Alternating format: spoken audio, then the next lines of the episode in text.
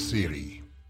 Alors cette semaine, je m'entretenais avec Daniel Breton, euh, qui avait l'honneur de lancer euh, cette semaine, soit le 21 avril, la nouvelle édition de son livre Le guide pratique de la voiture électrique et plus. Alors je vous fais donc écouter l'intégrale de cette entrevue que j'ai fait avec Daniel Breton.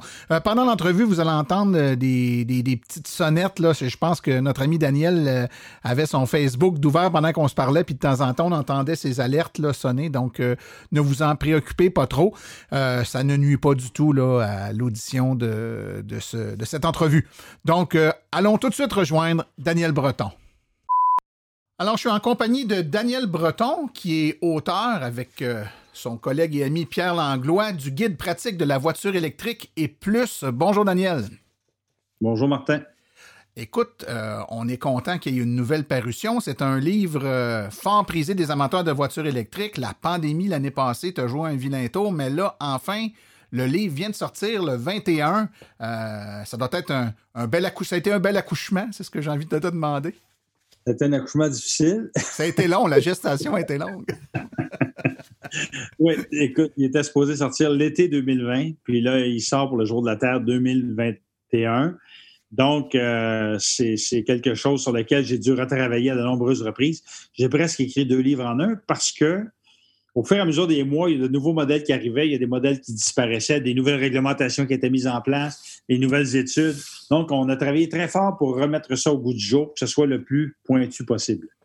Ben oui, puis on sait que même d'un d'une année à l'autre, il y a toujours des mises à jour qu'il faut se faire parce que les choses bougent très rapidement. Là, en plus, euh, tu as eu à refaire, repasser sur ton travail. Écoute, moi, je veux que les, euh, les auditeurs comprennent bien parce qu'on a, on a toujours une image en tête quand on parle d'un livre de voiture. Donc, on pense au livre de l'auto, là, euh, où on a des fiches sur chaque modèle avec des, des commentaires de gens qui l'ont essayé, les plus, les pour, des comparaisons, etc.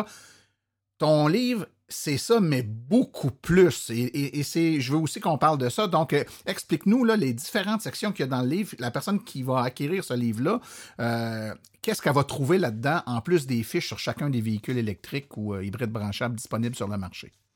En fait, ce livre-là est en trois sections. La première section, c'est l'ABC des véhicules électriques. C'est-à-dire qu'on a, parce que, comme tu le sais, Martin, on a passé l'étape ou l'époque où on avait seulement les geeks euh, les early adopters, les ingénieurs, les écolos qui s'achètent des voitures électriques. Là, on est rendu au grand public. Le grand public a besoin d'informations qu'on ne donnait pas auparavant dans les éditions précédentes parce qu'on disait ils savent déjà ça. Donc, on a mis un lexique pour expliquer c'est quoi une BRCC, c'est quoi une J1772, c'est quoi SOH, SOC. Euh, parce que monsieur, madame, tout le monde ne sont pas euh, fous comme nous autres, les voitures électriques. Puis eux autres, ce qu'ils veulent, c'est s'acheter une voiture, que ça fonctionne bien, qui partent le matin, qui reviennent le soir, qu'il n'y a pas de problème. C'est tout à fait normal. Euh, il y a évidemment euh, le, mode d'emploi de la recharge à des bornes de recharge.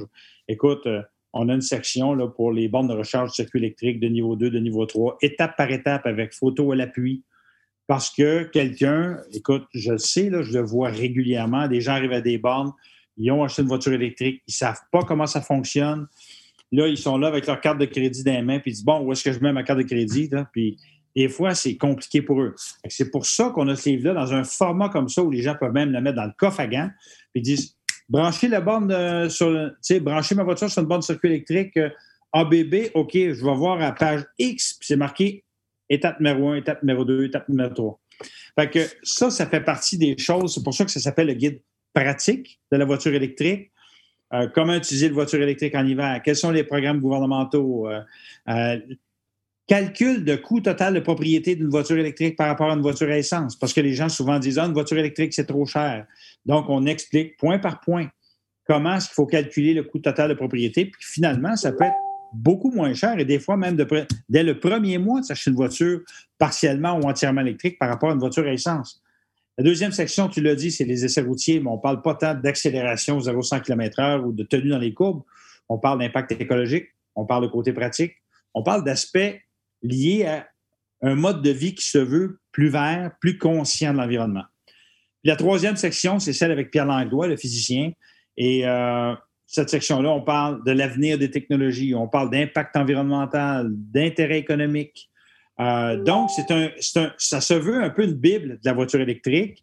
Et je suis très content d'avoir eu des collaborateurs comme, comme Sylvain Juteau, euh, comme Paul Rabert-Raymond, comme Louise Lévesque, comme Eve-Marie Taitilac, euh, comme Claudel Pétrin-Desrosiers, comme Marc Lachapelle, pour faire en sorte d'avoir fait de ce guide-là un guide qui est très complet, qui est très ouvert à toutes sortes de visions. Tu sais, quand on a un médecin, un mathématicien, un expert de performance des véhicules électriques qui se rejoignent pour faire ce guide-là, à mon avis, ça fait le guide le plus complet de très loin qu'il y a sur le marché. Euh, Daniel, si je suis un nouvel, un futur, devrais-je dire, électromobiliste, et que là, j'hésite peut-être entre deux, trois modèles dont on m'a parlé, et que là, je vais avoir un peu plus d'informations, par exemple, euh, savoir combien d'espace, euh, parce que moi, j'aime faire certains sports, puis je, suis préoccupé par l'espace que je vais avoir, par exemple, dans le coffre du véhicule. Est-ce que c'est le genre d'infos que je vais trouver dans ce, dans ce livre-là? Oui, c'est l'info que tu vas trouver dans ce livre-là, justement, puis on a déjà fait des exercices dans le passé. Je me rends compte qu'il faut revenir 100 fois sur le métier. Martin, hein, tu le sais autant, que moi. C'est-à-dire que c'est le genre d'informations qui sont importantes. Puis, une des choses, euh, une des choses qu'on a faites euh, l'année passée, c'était euh, de faire une analyse comparative estivale et hivernale de véhicules électriques. Parce que souvent, les gens disent Ah, les voitures électriques en hiver, tu ne peux pas faire de grands voyages. Et je parle justement dans notre livre d'un voyage que toi et moi, on a fait au Saguenay l'hiver dernier. Ouais.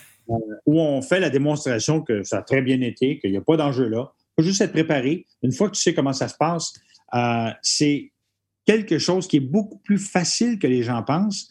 Et puis, autre chose qu'on a découvert dans, lors de notre essai hivernal comparatif, c'est qu'il y a des véhicules qui sont mieux en hiver que d'autres. C'est-à-dire qu'il y a des véhicules qui souffrent plus de l'hiver que d'autres véhicules, puis de l'été, c'est pareil.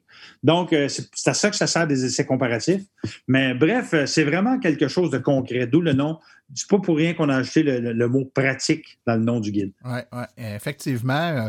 parce que tu l'as très bien expliqué. Daniel, si euh, je suis intéressé à me procurer ce magnifique ouvrage, à quel endroit je dois aller pour me le procurer, de quelle façon et à quelle modique somme? En fait, euh, le prix est 32,95 plus taxe. Il y a juste une taxe au niveau euh, québécois, c'est-à-dire c'est la taxe fédérale. Il n'y a pas de taxe du Québec pour les livres. Ça donne 34,60.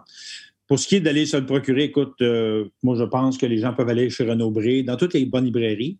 Mais tu peux aussi aller sur le site de l'AVEC, puis le site de Rouler électrique, où les livres vont être disponibles.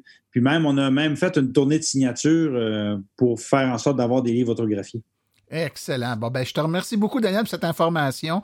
Euh, donc, tous les auditeurs qui écoutent euh, le podcast pour se renseigner, qui veulent avoir un ouvrage de qualité sous la main, puis c'est un très bel ouvrage. Hein? Si je compare avec les, euh, les versions précédentes là, que moi j'ai vues, c'est un, ouvrage de très grande qualité, de référence. Donc, on vous conseille fortement de vous procurer cette, cette Bible-là du véhicule électrique. Daniel Breton, merci beaucoup pour tout ce que tu fais pour l'électrification des transports et merci beaucoup pour notre entrevue aujourd'hui. Euh, Martin, euh, je te rends l'appareil parce que tu en fais beaucoup toi aussi pour l'électrification des transports. T'es super gentil, merci beaucoup. Bye. Bye.